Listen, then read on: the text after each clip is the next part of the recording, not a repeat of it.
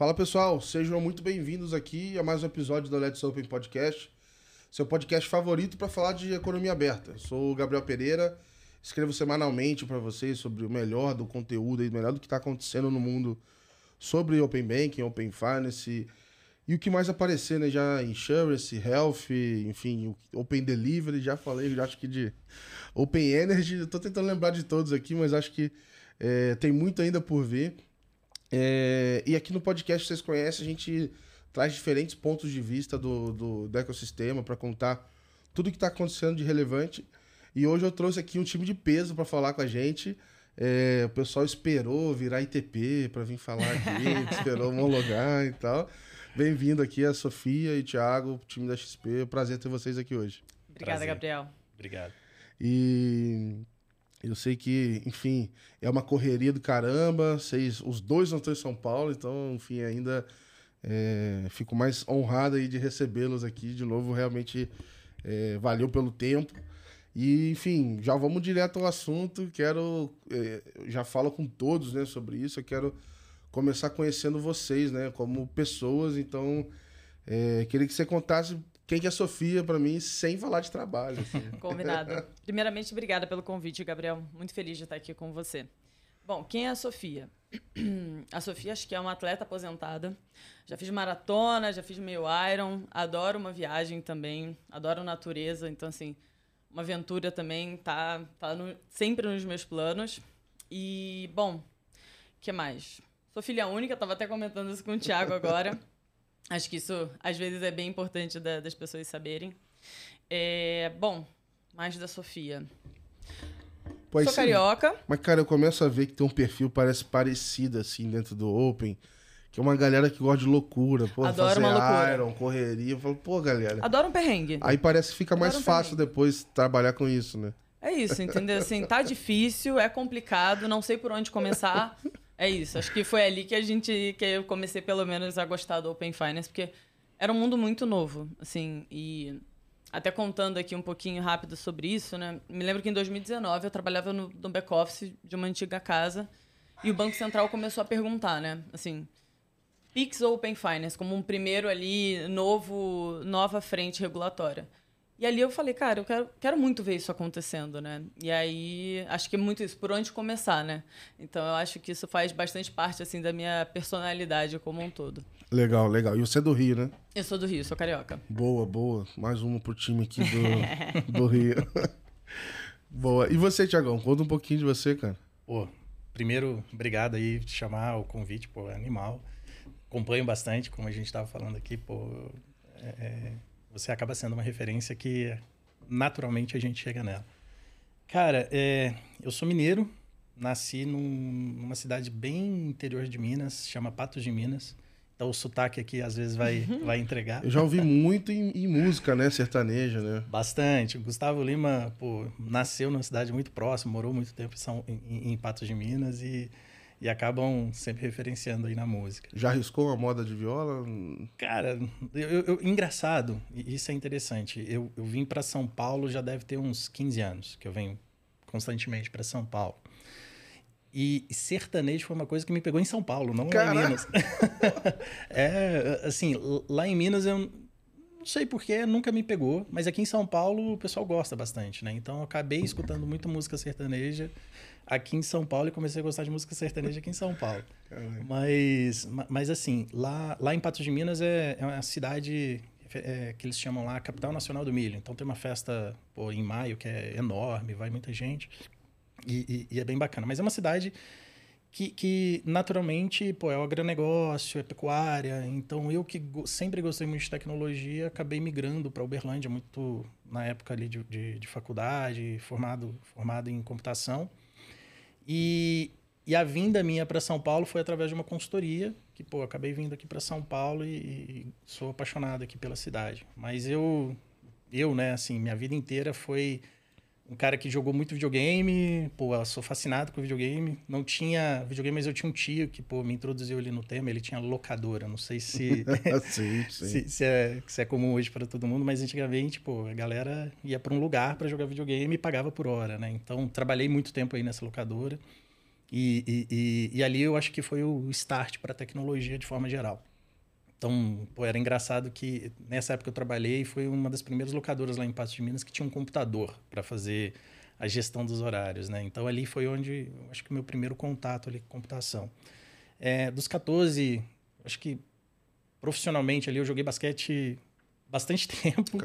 É, eu joguei ali dos meus 12 até quase os 18, 19. 14 ali a gente pô, jogou mais profissionalmente, seleção mineira e tudo mais, mas aí eu comecei faculdade, ganhei um pouquinho de peso, machuca e aí acaba tudo. Caraca. E eu tava até dando uma olhada assim um pouco no perfil de vocês, eu vi que é, os dois hoje estão na posição de negócio, mas você veio da parte de administração, certo? Eu sou formada em comunicação social. Você fez comunicação social. Marketing. Mas ainda era, vamos dizer assim, é, tava mais próxima talvez do que o Thiago fez. Fiz sistemas. Você era depois... um dev até alguns anos atrás. Já. Entrei na XP para desenvolver como programador. Na época nem era engenheiro ainda, a gente nem falava engenharia, mas para codar. Legal. É, mas então vamos da comunicação social para tecnologia. Como é que foi esse caminho? Cara, foi, foi bem engraçado, tá? Eu coisas engraçadas para contar. Até o terceiro ano, eu estava decidido que ia ser veterinário. Eu falei, cara. Peraí, é o terceiro ano da faculdade ou do não, ensino médio? Do ensino médio. ali para prestar o vestibular. Uhum. Veterinária, amo cavalo, quero cuidar de cavalo. Aí eu falei, cara, será? Ou será que isso deveria ser um hobby na minha vida? Que graças a Deus hoje é, mas e aí eu fiz um teste vocacional e deu comunicação social. Você imagina, 17 anos, alguém não tem ideia do que é a comunicação social. É, é aquela sim, coisa que fala, gente, isso é muito difícil. Mas beleza. Entreguei, confiei. Fui lá, fiz. Não me identifiquei com as pessoas, não me identifiquei com o curso, mas me formei. Mas, de qualquer forma, ainda não me identificava ali no marketing, na publicidade, agência. Não me fazia sentido sempre tendia ali para um lado mais corporativo, mas marketing ainda não, sabe, não, não me instigava. E aí, sem querer, eu fui parar numa instituição de pagamentos, trabalhar com adquirência. E ali eu amei. Jesus, mas amei mas você, o, o, mercado. Quando você entrou, ainda era uma área é, de marketing lá dentro ou nada? É, era atendimento ao cliente. Eu fazia o onboarding. Então, assim, foi muito interessante. Acho que foi ali um turning point para mim, porque o meu grande negócio era conhecer o produto. Uhum. E ali eu comecei a realmente trabalhar com o suporte de produto. E como era ali a parte de adquirência online, então tinha uma questão muito técnica de APIs, foi ali que eu tive que fazer um esforço e aprender do zero sobre Legal. o que é um produto ali, uma API. Que antes eu não tinha ideia uhum. do que, que era é, Imagina quanta porrada nesse começo aí pra entender porrada, o que tá acontecendo. Muita, muita, muita. Cliente extremamente feliz, né, te ligando. Não, assim, exatamente isso, todas essas dificuldades e entender o que era uma API, porque eu era uma pessoa que me formei em marketing, gostava de esportes, ao ar livre, estou trabalhando com tecnologia e pagamentos. O que, que é isso? Isso em que época, mais ou menos? Isso foi em 2016 que eu comecei nesse mercado. É, ainda assim, sei lá, é por mais que já existissem várias APIs, etc., Zero, não era algo não, tão popular igual é zero. é hoje. Então, até para entender mesmo. Não, foi muito difícil. Você tinha menos recurso para correr atrás, gente para te ajudar Sim. do que tem hoje, né? E uma empresa menor, então era tudo muito difícil. Mas eu acho que isso foi, assim, primordial ter batido tanta cabeça e ter entrado nessa área que atende o produto, porque, assim, você sabe muito sobre o produto. E, e, esse movimento de, desse esforço aí extra que eu fiz foi onde eu realmente consegui entender que era aquilo que eu queria. Porque depois que eu comecei a me interessar por isso, pelo mercado, tecnologia, pagamentos financeiros, ali foi, ficou fácil para mim dizer que dali eu não saio mais. Uhum. Isso até é interessante porque eu me pego hoje em dia muito assim, né? Produtos ou mercado financeiro como um todo. Hoje eu sou muito mais apegado ao meu mercado, ao meu negócio, do que de fato a minha posição atual, porque eu sou literalmente eu adoro isso daqui. Legal. Então isso, isso, isso foi interessante, sabe? Esse, esse, essa mudança aí que o destino me colocou ali sem querer naquele lugar, que me fez sair dessa zona de conforto e entender que era ali que eu pertencia, porque ainda estava difícil para mim me identificar, sabe? Uhum. Ah, imagino, sai lá da, da, de uma agência, com outra discussão completamente diferente. Problemas tá lá, completamente diferentes. Falando de gateway de pagamento e etc. É isso. É, Thiago, e esse, e esse começo, cara, como desenvolvedor, em que momento que você também ouviu falar de API ou começou a ouvir falar de, de mercado financeiro? Como é que era? Cara, é, é, eu, eu desde que eu me formei, de certa forma, eu estava conectado ao mercado financeiro. Então, através de uma consultoria, estava dentro de, dentro de corretoras, dentro de alguns bancos de investimento. E engraçado que a XP. E eu estava numa área totalmente diferente antes de entrar na XP. Sempre, sempre foi a minha atuação como developer, estava codando, e aí o time ia crescendo, conectava uma, duas, três pessoas, e eles naturalmente surgia ali uma liderança e, e acabava que eu ia para a parte mais de gestão, mas eu sempre gostei muito de codar. Uhum. E, e, engraçado que na XP, quando antes de entrar na XP, eu tava time comercial. Eu fazia era uma área de pré-projetos. Com a venda técnica. Exato, né? perfeito. E, cara, e, e, e, time comercial, eu falei, pô, vou entrar aqui, porque aqui a galera ganha dinheiro, pô. Uhum. Aqui que tá onde, onde de fato. Comercial é resenha, né? Exato. Cara? cara, mas era uma área que eu nitidamente não devia estar tá lá. não devia estar tá lá. Porque é, é, é, um, é um perfil diferente, não era o meu perfil. E, e, e, acabou que dentro da XP, eu conheci o time da XP justamente pelo, pelo relacionamento comercial. E, cara, é história gigante ali de encontros e desencontros que me levaram ali para dentro da XP. E no meio da, do processo, eles falaram, cara, a gente está precisando de um time para codar aqui, para desenvolver uma plataforma de previdência, previdência privada. Que antigamente era tudo papel. Uhum. Então, pô, eu achei interessante. E engraçado que quando eu fui fazer as entrevistas, falou: não, pô, você vai ter um time aqui e tal. E quando chegou, realmente era um time muito pequeno. Era eu e um espelho ali falando que tinha outra pessoa. e, e, eu entrei para codar. Eu keep. É, não, e, e assim, é um pouco da característica, a gente deve falar um pouquinho, mas é um pouco da característica da XP também. É, times realmente muito enxutos. E, e ali eu entrei realmente para desenvolver a plataforma e foi meio que o que aconteceu nas outras casas. Uhum. O time foi crescendo, foi agregando e tal. E, e eu gosto muito dessa parte de gestão, de, de, liderar, direcionar ali alguns caminhos e foi super natural eu indo para produto. O XP também era completamente diferente. Na, Mas é curioso, assim, porque pelo menos é, no, no, no, Data Gabriel aqui, a maioria dos devs que eu conheço, tem muita gente que assim não quer virar liderança, assim, o cara prefere aprofundar na parte técnica, ele quer ser um líder técnico, mas essa essa transição aí para esse mundo de liderança e negócios não é muito natural para a maior parte, né? Sim, sim. E, e, normalmente quando faz essa migração são, são para temas mais técnicos, né? Uhum. Então a, acaba sendo natural. Mas eu sempre fui uma pessoa que gostei muito do negócio, de entender como que impacta o cliente, que tipo de produto que eu estou vendendo ali para o cliente. Então foi meio que natural pô, eu fazer essa migração de desenvolvimento para estar tá conversando ali com, com os times de negócio, conversando com tecnologia, conversando com as áreas de cliente, de fato. E, e, e, naturalmente dando sugestões. E aí eu acho que um pouco das oportunidades que vão aparecendo, você vai conectando essas, esse gosto, né? Uhum. essa vontade que você tem de fazer as coisas. E aí acabaram que as oportunidades apareceram nesse caminho e, pô, Legal. tá sendo assim há seis anos e meio já quase na XP. Legal, legal. E a Sofia comentou um pouco, queria ouvir um, mais assim de qual que foi o primeiro contato de vocês com o Open Bank, assim, quando vocês ouviram falar, é, o que, que vocês achavam, se já tinha uma ideia que esse negócio ia, ia bombar, não ia, enfim, como é que foi essa primeira experiência, assim? Pô, tem três anos, mais ou menos, acho que um pouquinho do que eu falei já, eu estava na área de back-office, o Banco Central estava ali naquela frente né, de, de, inovação. Me lembro muito bem do termo até do sandbox regulatório, que eu demorei um pouco para entender qual era o contexto ali, a entrega de valor. E, bom, eu na minha antiga casa, eu trabalhava numa parte de, de banking, né, que já, já tinha um conceito ali de, de abrir as APIs bancárias para você ter um, um, terceiro, um RP da vida conectando e trazendo ali principalmente para o médio e pequeno negócio. Então já tinha um conceito de abertura das APIs, mas não num contexto regulatório, um ecossistema de forma geral, mas sim um conceito de abrir as APIs de banco para você ali conseguir dar uma entrega mais redonda ali, principalmente para o PME, porque acho que é onde sofre mais ali com, com problema de de bancos, né? Então, assim, uhum. grandes instituições conseguem ali com grandes bancos boas soluções, mas o P, PML ainda é um pouco mais difícil de você conseguir um, uma entrega melhor.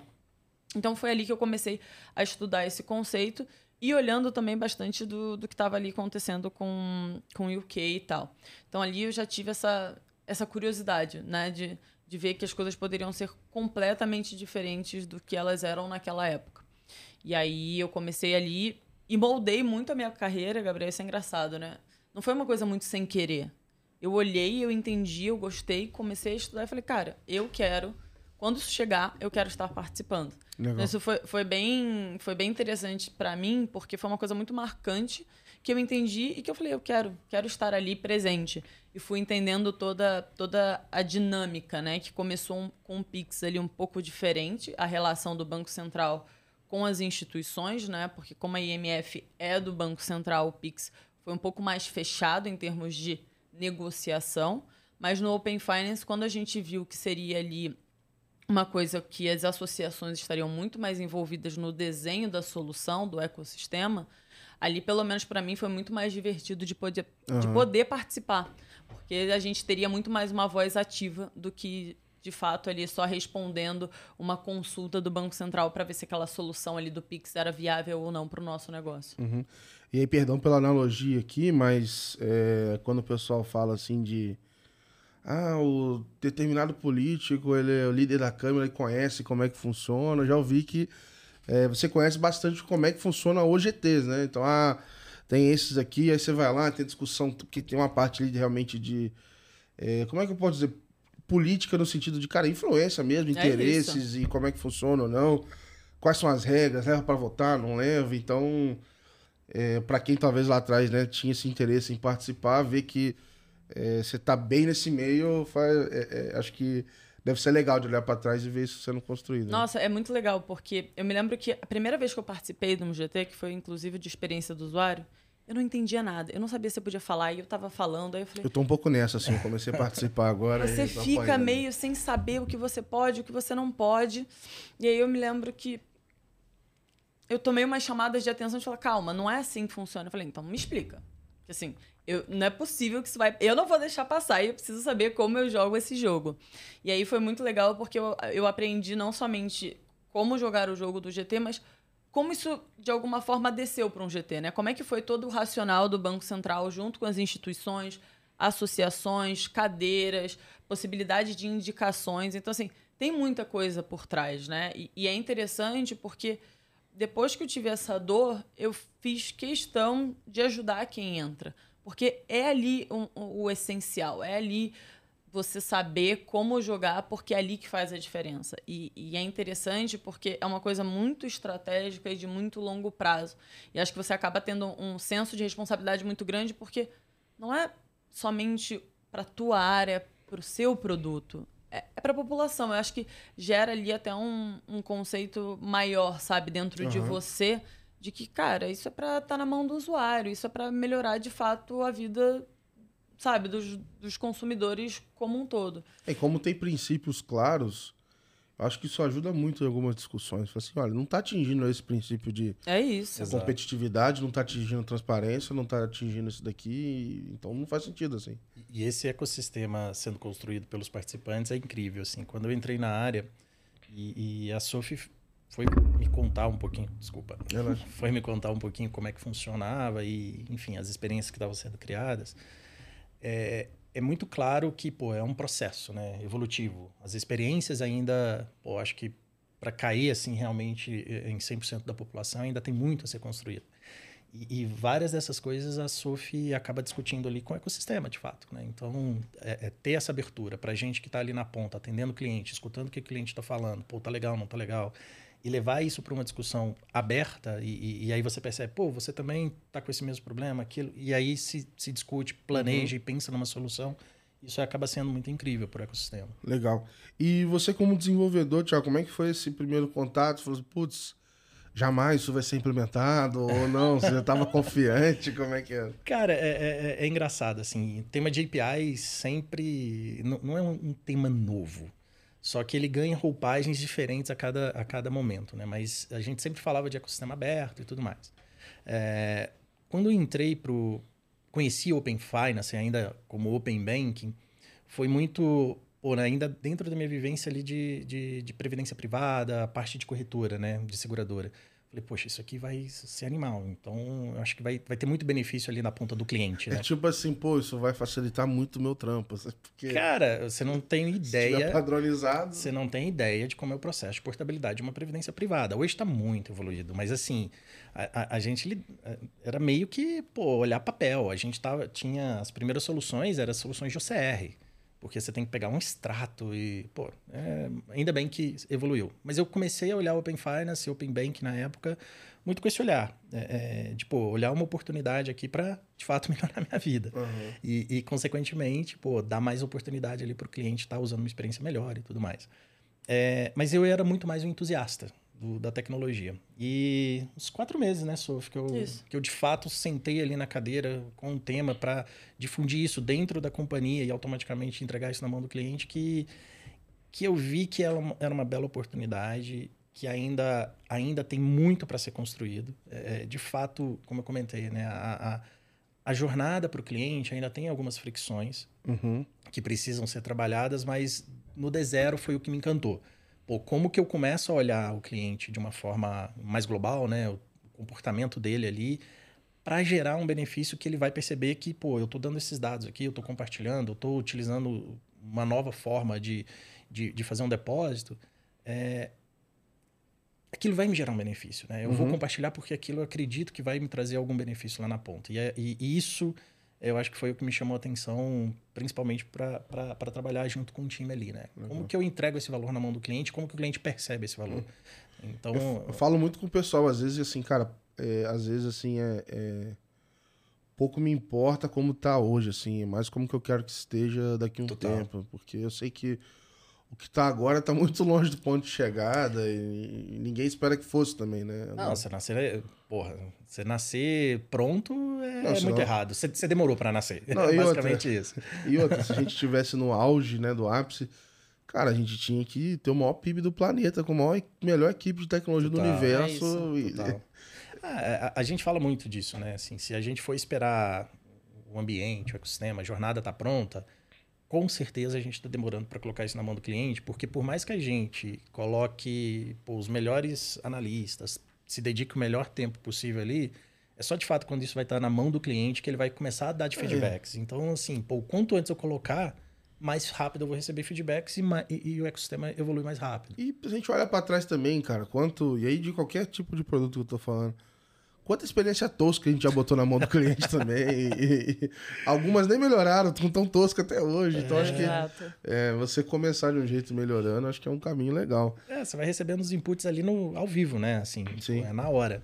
Eu, eu queria entender de vocês, assim, é, um pouco do, do contexto assim, do Open Finance na XP. Porque para muita gente é, o banco XP é uma coisa nova.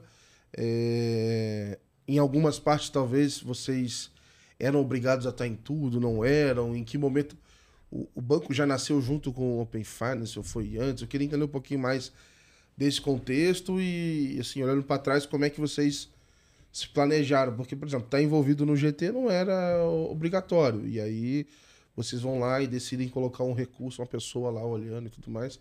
Queria saber um pouquinho dessa, dessa trajetória também. Bom, eu vou começar contando porque eu cheguei um pouquinho claro. antes. Aí o povo te segue. Mas, bom, vamos lá. Quando a, XP entra na realidade do, do Open Finance, ali em fase 3 como detentora.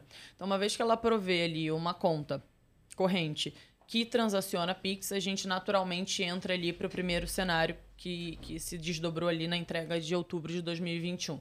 Então, ali em outubro de 2021, a gente tinha dentro da XP um projeto regulatório, que era prover ali a transação iniciada por um iniciador de pagamento. Uhum. Então a gente insere ali o, o, Open Finance dentro da XP com uma máscara aí regulatória. E aí todo o trabalho é feito e, e entendido. E aí eu acho que, Gabriel, tem um, acho que um, uma naturalidade de todas as empresas de entender assim, uma vez que a gente vai fazer, o que mais tem para se tirar disso, né? Porque se você olha ali puramente, sem muito detalhe, tá? Você olha ali para a fase 3 como detentora, seu primeiro instinto de resposta é: só tenho aqui custos e não tenho aqui nenhuma entrega tão grande de valor para o meu usuário. E a XP naturalmente olhou dessa forma, mas eu acho que ela teve um trigger bem interessante que foi: tá, uma vez que eu já estou por motivos regulatórios, acionando uma equipe aqui para fazer isso, o que mais eu posso tirar? Uhum. E aí a gente começa ali o ano de 2022 com, sob um outro aspecto. E aí é isso que, que eu te respondo. Sobre os GTs era exatamente isso. Era já, acho que ele foi o primeiro movimento que a gente vê como acho que dá para ver de uma forma um pouco diferente, a não ser ali pegar as especificações, codar entregar em outubro, Banco Central. Estamos uhum. aqui entregando aqui um projeto regulatório para vocês. E, e, até comentar, porque assim, é... eu falo isso com todo mundo, assim, é um, é um, projeto feito a muitas mãos. E aí aquela máxima, né? Se você não está na reunião, você concorda com o que foi decidido Exato. lá. Então a melhor forma de fazer o Open Finance é, ser melhor, ou da forma com que você acredita que deva, deveria ser, é participar da discussão, né? Não tem... Ali é o investimento principal a longo prazo que a gente vê, entendeu? Porque é exatamente isso. Eu acho que existem também muitos ciclos dentro do, dos GTs, né? Então você tem ali momentos muito cruciais de tomadas de decisão que podem ser ou não vantajosas para sua instituição, para o seu mercado, e tem momentos muito mais que está todo mundo no mesmo barco. Eu acho que isso também dificulta o Open Finance de um modo geral, porque é exatamente isso. A gente não tem ali uma, uma instituição única como o Banco Central que impõe certas coisas e traz mais agilidade. A gente tem ali alguns conflitos de interesse que é ali exatamente isso que você falou. Tem que estar lá para dizer um sim ou um não, né? Mas assim, é muito igual uma é, a parte política, né? Tipo assim, a gente vai votar essa pauta, não vai, aí essa deixa essa pauta para semana que vem. E acho que assim, não tem jeito, é organização de pessoas. Eu acho Exato. que tem a questão dos prós e contras, é, porque se viesse só do regulador, acho que. Beleza, acho que a gente tem um regulador mais bem informado, assim, do, do planeta, porque, assim, em questões de, de inovação e tal. Mas é, é isso, não dá para ele saber todos os casos de uso. Sei lá, vai ter um negócio que afeta, sei lá, você falou, a portabilidade de XYZ. O outro é uma cooperativa. Então, essa galera precisa ser ouvida também para. Precisa, Gabriel. E eu vejo, por exemplo, te dando aqui exemplos né, de depara de novo de Pix. Muitas coisas que o Banco Central tentou levar para o Pix, a gente, como instituição, falou: a arquitetura do app não é assim. Então, muitas vezes a gente fala. Por exemplo, hoje o Pix ele está permeado nos apps muito por, um, por uma devolutiva das instituições falarem assim: a lógica da jornada do usuário dentro de um app, Banco Central não é assim. Não precisa ser tão centralizada quanto vocês precisam.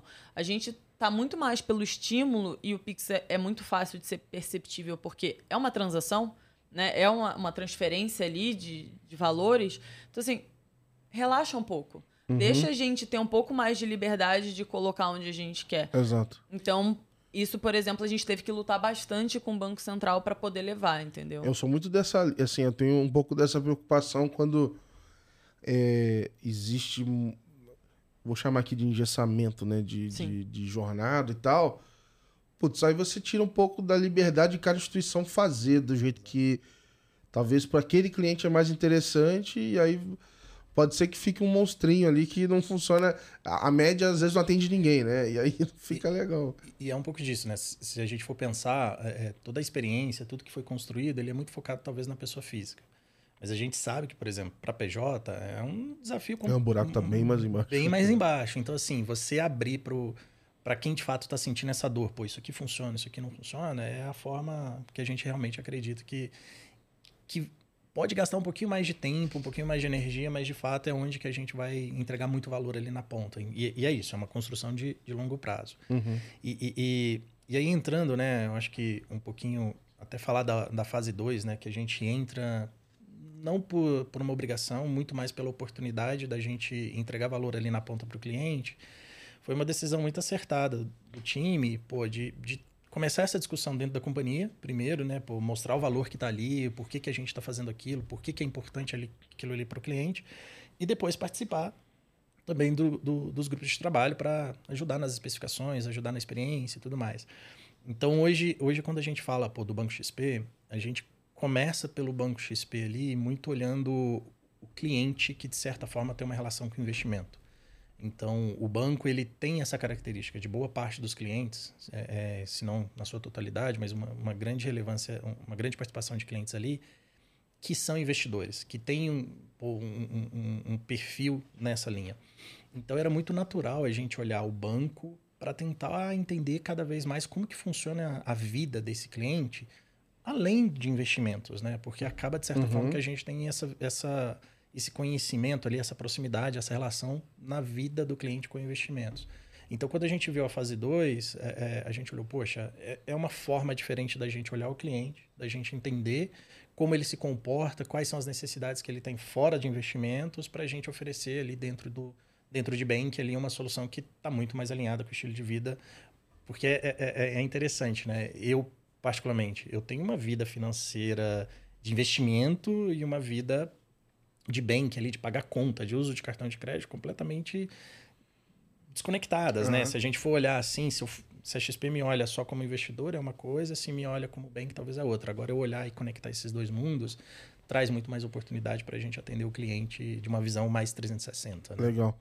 Eu até escrevi um artigo um tempo atrás, bastante tempo, foi no passado, eu acho, que eu via muitas notícias assim, é, é, tal empresa antecipa a fase não sei o que do Open Finance, então basicamente o que eles estavam dizendo era que.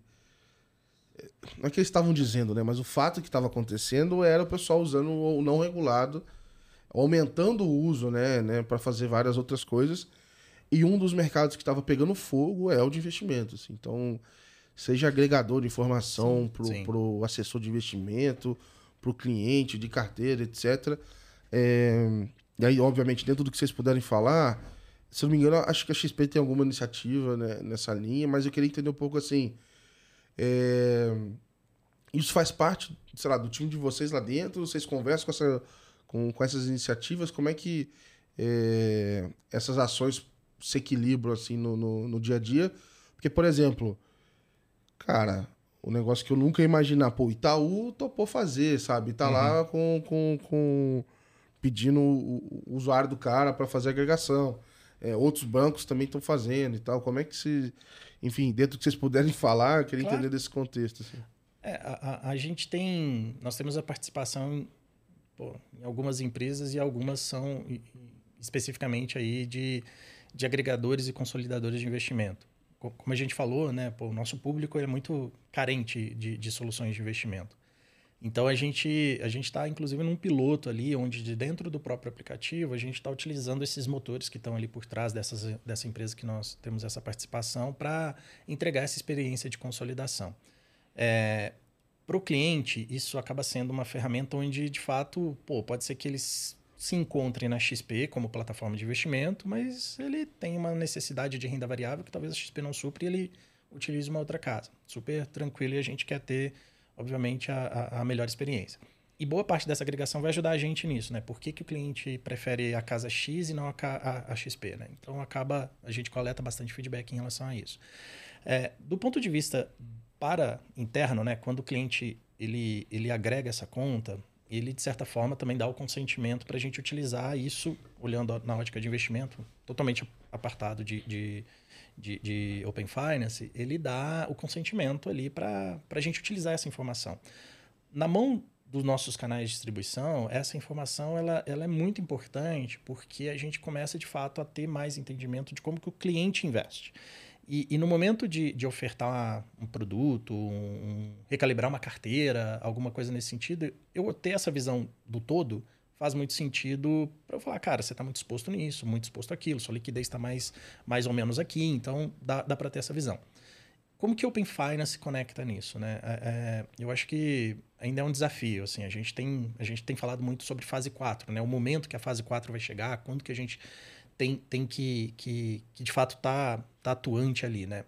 A, a gente está entendendo que esses agregadores, eles de fato são uma antecipação dessa fase 4. Então a gente está conversando com os times para ver os desafios que eles estão tendo, justamente para a gente, no momento que for para os GTs e, e, e, for necessário esse. e for, for, for solicitado né, essa ajuda de, de construção, vários dos problemas que esses agregadores têm, a gente possa, de alguma forma, suprir levar, né? eles ali no GTs. Então a gente tem uma proximidade muito mais da de consultoria para ver os problemas, as oportunidades uhum. que eles estão gerando para a gente ir lá para os GTs. Uhum. É, mas ainda é, é totalmente, é, de fato, apartado, porque regulado, não regulado, eu acho que tem uma questão ali de até de banking e investimento, que são coisas um pouco uhum. distintas. E a gente está olhando clientes de conta A gente ainda não está olhando clientes de investimento, que é até pela fase 4, então a gente está muito mais com uma visão de consultoria do que de fato conectando essas, essa, essas coisas. Assim. Boa. E vocês já contaram um pouquinho aqui, eu queria entender um pouco mais de, de time também, assim. Como é que foi, assim, desde o começo, onde vocês estavam olhando só pro, pro regulatório, vamos dizer assim, até no momento de hoje, como é que vocês se organizam também? Eu sei que, é, como você falou, é um time mais enxuto, então como é que vocês se organizam? Porque é, é engraçado, assim, acho que eu tenho uma curiosidade da audiência aqui, minha também, eu vejo como é que é muito diferente a, a essa topologia dos times aqui, de, de, de, várias pessoas que eu já conversei. Assim. É.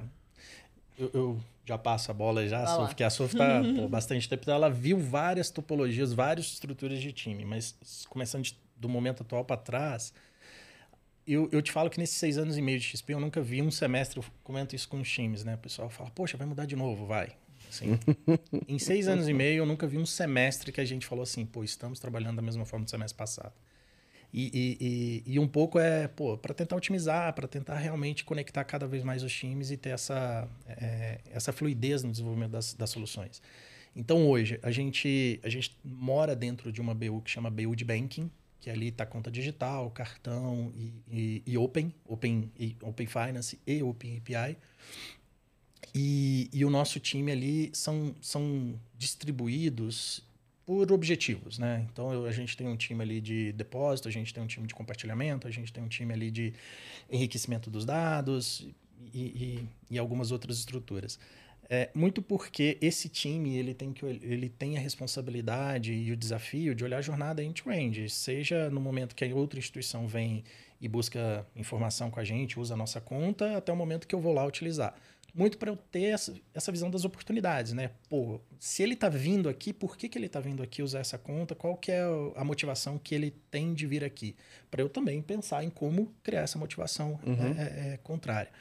Então, é uma BU, que dentro da BU tem uma tribo, que nós chamamos a tribo Open, tem a tribo cartão, tribo conta, e dentro dessa tribo tem algumas estruturas que são as squads. E ali é times multidisciplinares, produto, engenharia, dados, é, é design, pô, time que de fato consiga atuar independente, de forma independente na, naquele objetivo que ele tem.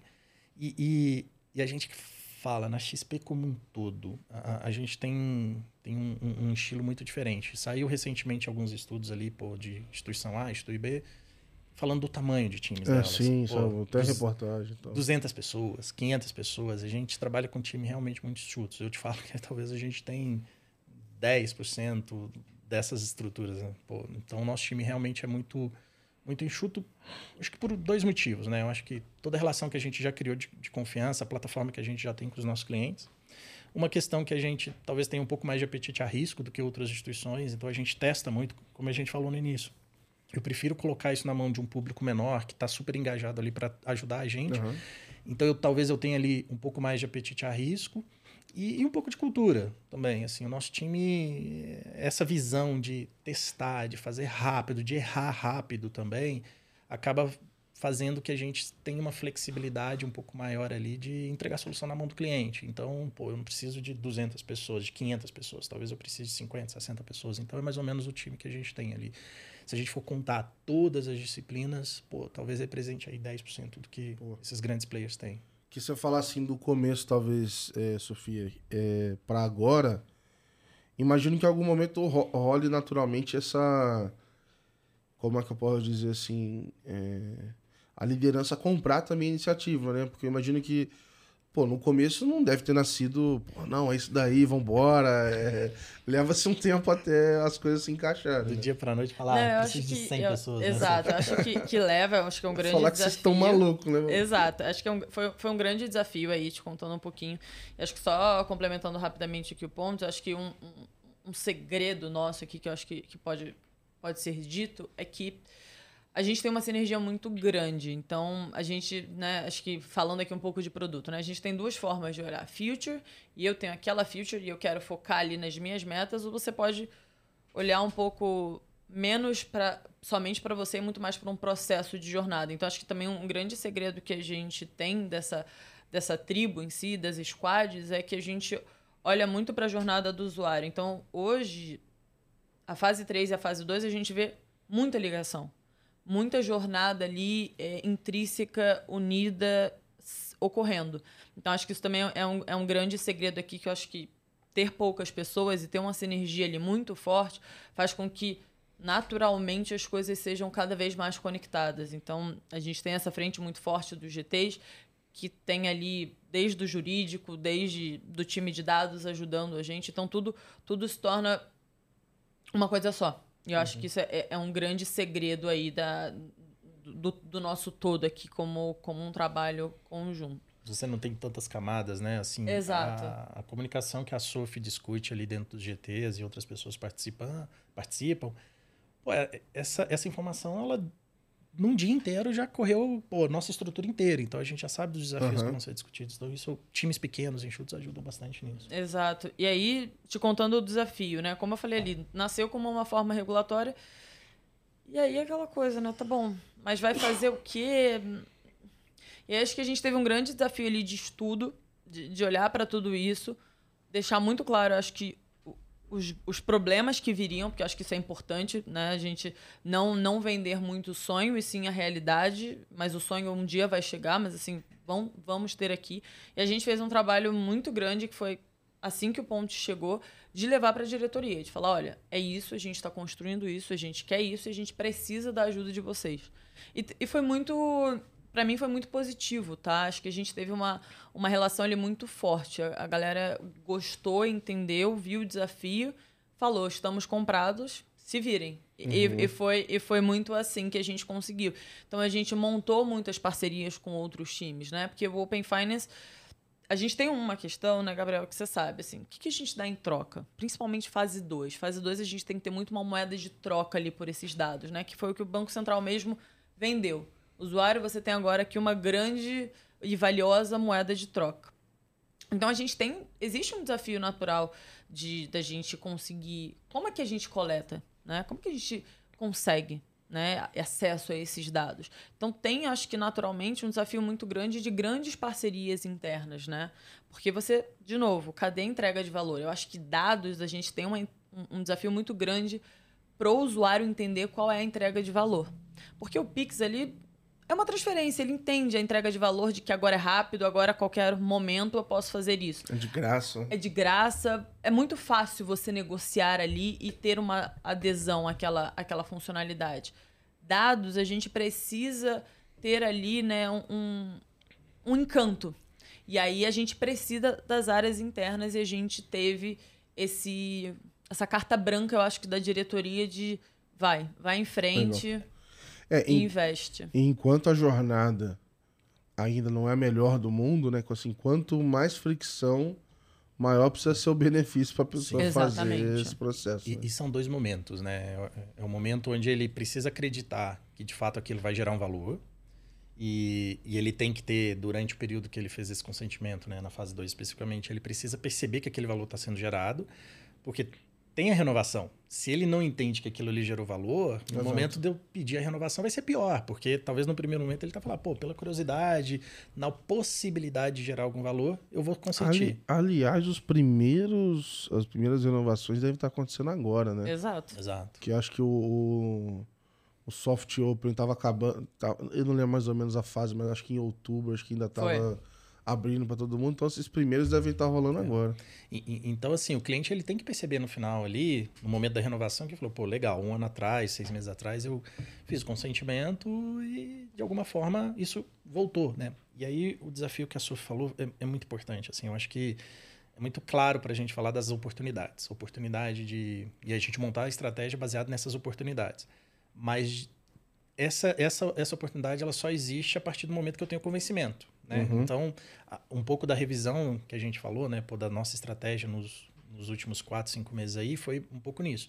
Como que eu monto uma estratégia que ele vê o valor para a companhia também, e obviamente eu tenho que vender um valor para a companhia também, que aquilo ali vai gerar um, um resultado também positivo para a companhia, mas como que o cliente lá na ponta ele entende que ele vai ter uma fricção na jornada dele, que ele vai ter que pô, dar, entregar alguma coisa para a gente e acreditar que vai a gente vai, pena, vai valer né? a pena. É. Então, um pouco até das pesquisas que nós fizemos antes até de colocar isso, mostrou que os nossos clientes têm uma relação de confiança muito grande e que até pô, um pouco dos dados de mercado, né, de, de, de conversão dessa jornada, a gente tem um número de, de interessados até muito relevante, sabe, dentro da nossa base.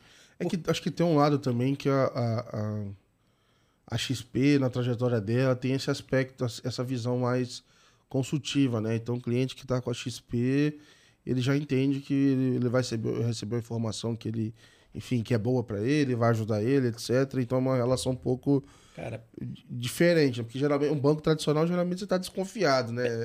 Pensa é um assim, é, pensa assim, você em relação da XP, né? Você gastou ali cinco anos de montar um patrimônio, é, pô, suado. E aí você entrega esse patrimônio dentro de uma companhia para ela te ajudar a gerir aquele patrimônio, a investir melhor. É uma relação muito diferente de quando eu vou falar passar pro, pro meu cliente falar, cara, você está passando aqui, eu tenho uma experiência super bacana, mas eu tô te dando dinheiro, porque no final, quando eu falo de cartão de crédito, é, é, tudo dando dinheiro no final uhum. das contas.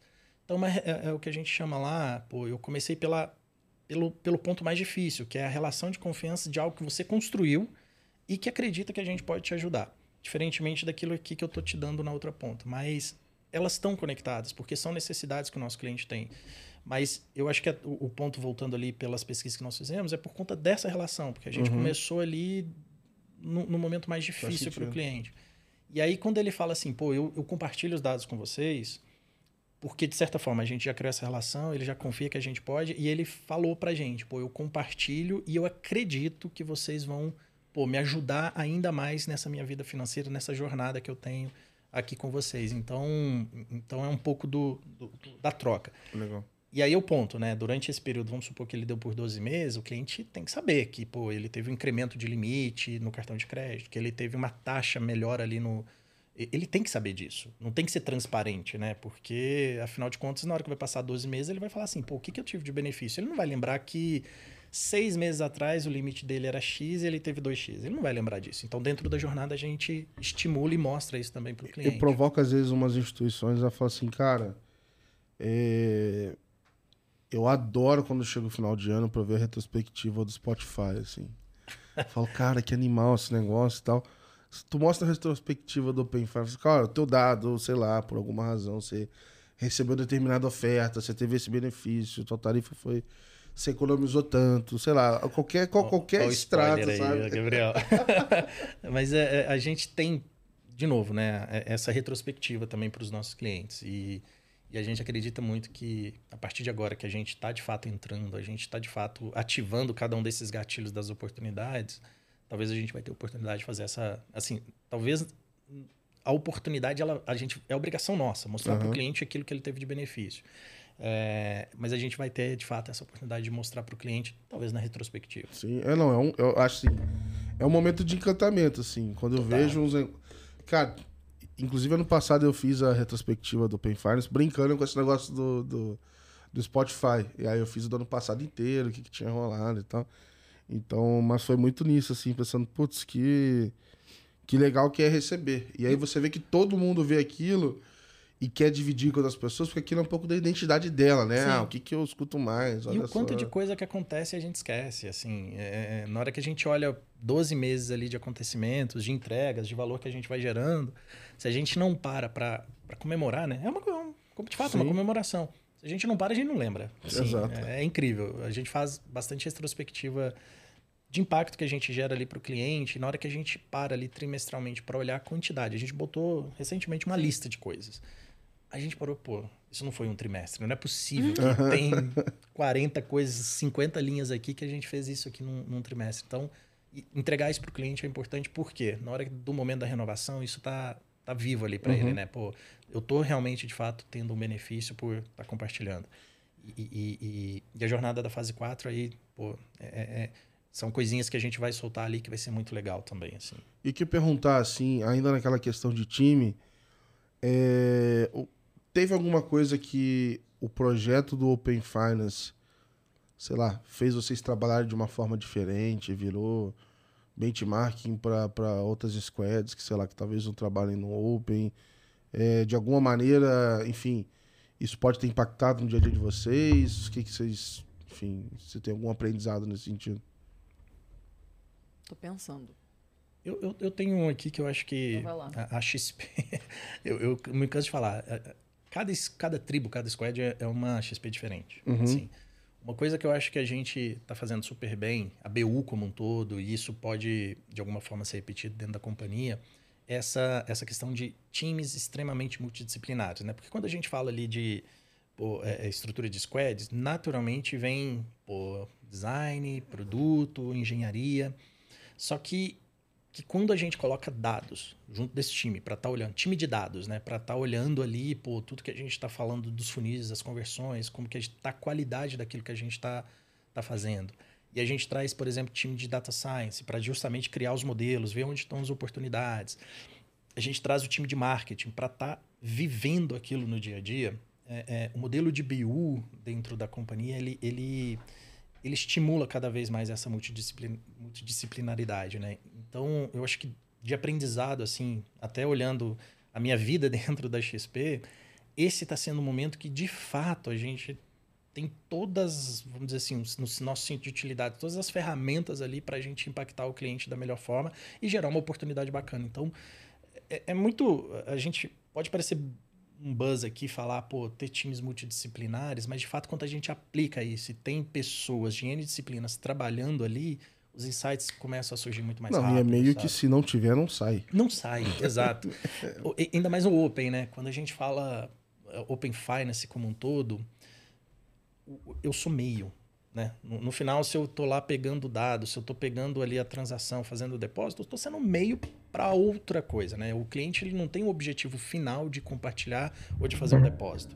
Ele tem o objetivo de utilizar aquilo para outra coisa. Então, se, é- se, se tudo que eu tô aprendendo fica só comigo, eu não estou gerando valor nem para o cliente nem para a companhia. Então, é, é- é esse modelo da gente ter esse time multidisciplinar para olhar esses cases e olhar oportunidades, para a gente ir nas áreas, pô, um time de, de distribuição, um time de cartão, um time de crédito, falar, cara, olha o valor que isso aqui tem. Olha como que a gente pode melhorar a experiência do cliente. Esse, essa dinâmica, é, é, particularmente, está sendo muito, muito bacana assim, dentro da, da nossa estrutura, porque a gente está tendo essa necessidade e, e a oportunidade de conectar vários outros times com o tema. Então, é, é muito bacana quando eu olho para o time de crédito, olha, ele, ele, ele começar pô, não só falar sobre motor de crédito, mas falar, cara, Open Finance pode me ajudar aqui. A gente tem, a gente fez um estudo recente ali de cartão e de uso do cartão que a gente falou, pô, como é que eu estimulo isso, né? É, e o nosso motor, a gente falou, pô, talvez é porque o limite não está alinhado ao estilo de vida daquele cliente. Então ele não, não usa porque não tem limite. Só que ele é um cliente novo. Onde que está o histórico dele? Em outro lugar. Então, assim, quando o time de cartões ele começa a olhar e falar, pô, Open, me ajuda aqui. É, Isso está sendo muito bacana, a gente conectar várias outras áreas ao nosso, nosso objetivo ali, que é pô, democratizar o acesso, o cliente ter o benefício a partir do compartilhamento, usar uma conta, um saldo externo para melhorar uma experiência que ele tem internamente, que, que talvez não está tão bacana. E, Legal. e conectar essas áreas está sendo, um dos, acho que um dos desafios mais legais ali que a gente tem dentro, dentro do time. E acho que, levando um pouco disso que o Ponte traz, né? Acho que no dia a dia também, outra coisa que é bem interessante quando a gente realmente traz de forma munida dados, design, tecnologia e produtos como numa mesa redonda, né? E não, e não uma coisa muito mais individualista ali de produtos, demanda e tecnologia dá o jeito e dados tem que correr atrás de, de conseguir depois e design adaptar ali qualquer coisa. Eu acho que o grande diferencial nesse nessas interseções aí, como o cartão de crédito, dando um exemplo, é que as coisas saem muito mais rápidas, porque como o design já está ali, já sabe o que, né, o que a gente tem pensado em conjunto, naturalmente as coisas já estão mais fluidas para uma jornada que, de novo, né, não é Open Finance, é o usuário consumindo o app da XP. Aham. Então já, já fica tudo muito mais simples de ser muito mais integrado. Então, o time de dados ali, que já sabe que a gente está vindo ali para olhar cartões, já está conversando com o time de dados de cartão e já está entendendo ali, por exemplo, né, como, como o dado como um só gera ali um valor. Tecnologia, a mesma coisa. Eu acho que isso tudo acaba no nosso dia a dia, na implementação de algo novo, tem muito mais agilidade. Porque é exatamente isso, né? Não é tecnologia que depois tem que se virar para fazer acontecer, não é design que depois tem que fazer um puxadinho e assim vai. E não é um projeto que você vai lá, entrega o que tem que fazer e volta, né? Não. Porque você tem que voltar. Você tem que ir lá toda semana, porque toda semana muda o negocinho e tal. Então, assim, não dá pra sair da sala. Tem que ficar todo mundo ali, porque. é, sei lá, assim, acho que o Pix, ele já chegou, acho que dando alguns aprendizados pros times, assim, é, para preparar para o Open Finance. Que eu acho que se não tivesse Exato. o Pix antes, o Open Finance ia O travar. buraco ia ser bem mais total. embaixo. Porque eu lembro que na fase 1, que era a fase café com leite ali, né? Mais pra, pra falar, aí galera, Vamos aqui. vamos trabalhar em, em equipe aqui, vamos ver se vai funcionar. É, já foi meio confuso, teve, Sim. teve instituição que divulgou mais coisas do que a outra, teve gente que leu a mesma. A, a- a mesma documentação entendeu coisas completamente diferentes. Até então- hoje, né? Teve um momento lá de, de coletar, pô, deixa eu coletar antecipadamente aqui o seu interesse, como se fosse Pix também, né? Teve, Cada- teve. Pra cadastro. É, isso eu falo muito com o pessoal, que acho que foi. Foi um pouco é, infectado ali pela corrida das chave Pix, e acho Sim. que no primeiro momento. Mas depois, e aí eu já falei isso porque era público e tal, mas.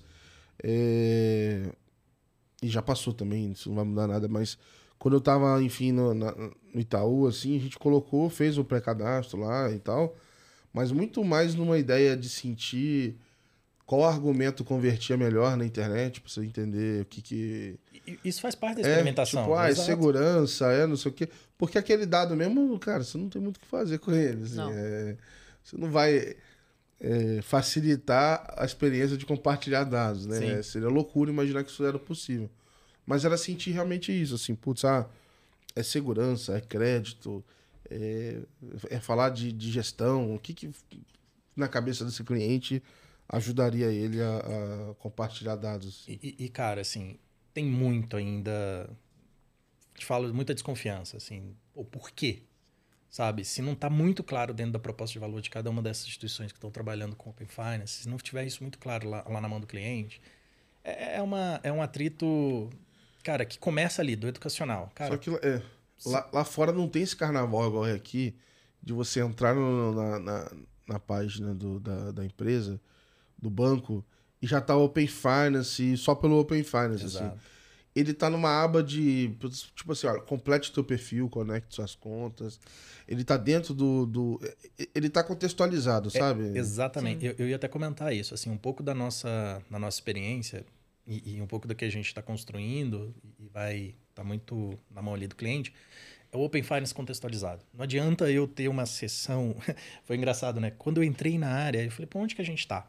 Me dá um banho aqui de loja, né? E a gente estava lá numa sessão dentro lá do, de conta digital, tava lá Open Finance. Aí eu lembro de perguntar, né? Por que, que o cliente vai chegar aqui? Assim, eu vou Como acordar. é que ele vai chegar É, aqui, né? eu, eu vou acordar um dia e vou falar, pô, legal, eu sei que tem um negócio de open, deixa eu ah, procurar lá na SP. Não, não existe, né? Então, por isso que a gente falou muito, assim, essa conscientização da gente falar, pô, eu sou meio para algum fim, Aham. é, que, que faz a gente conectar um pouquinho, e um pouco das pesquisas também mostraram isso, né? Pô, eu tenho um contexto. Se eu estou simulando um crédito, pô, faz muito sentido eu melhorar uma taxa, porque, pô, eu tenho um pouco mais de histórico. Se eu estou querendo melhorar meu limite de cartão, faz muito sentido, naquele momento, daquela jornada, eu contextualizar o cliente. Se eu estou fazendo pagamento de um boleto da minha fatura, faz muito sentido eu colocar ali usar o saldo de outro lugar. Então, assim, não é uma coisa. Porque senão banaliza, senão o cliente, pô, não tem valor nada, então nem vou fazer. Então, assim, na nossa jornada a gente se preocupou muito em. Pô, deixa eu dar um contexto por que você compartilharia, deixa eu dar um contexto por que você utilizaria esse saldo. Então, é um pouco disso. Acho que nem só estímulo, né? Acho que a gente também conversou muito de.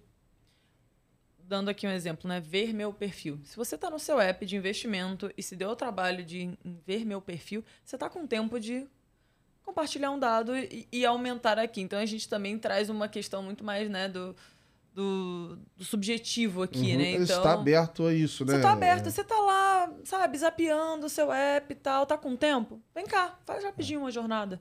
Acho que isso também faz um pouco de diferença, sabe? A gente olhar muito menos ali também, muito no, no contexto ali do, do negócio, muito mais ali no, no Só que- subconsciente do, só- do usuário. Só que aí imagino que vocês devam sofrer com isso, principalmente até, pô, pela. Que eu penso na cultura da XP, eu penso um negócio muito voltado putz, pra ROI, resultado e tal.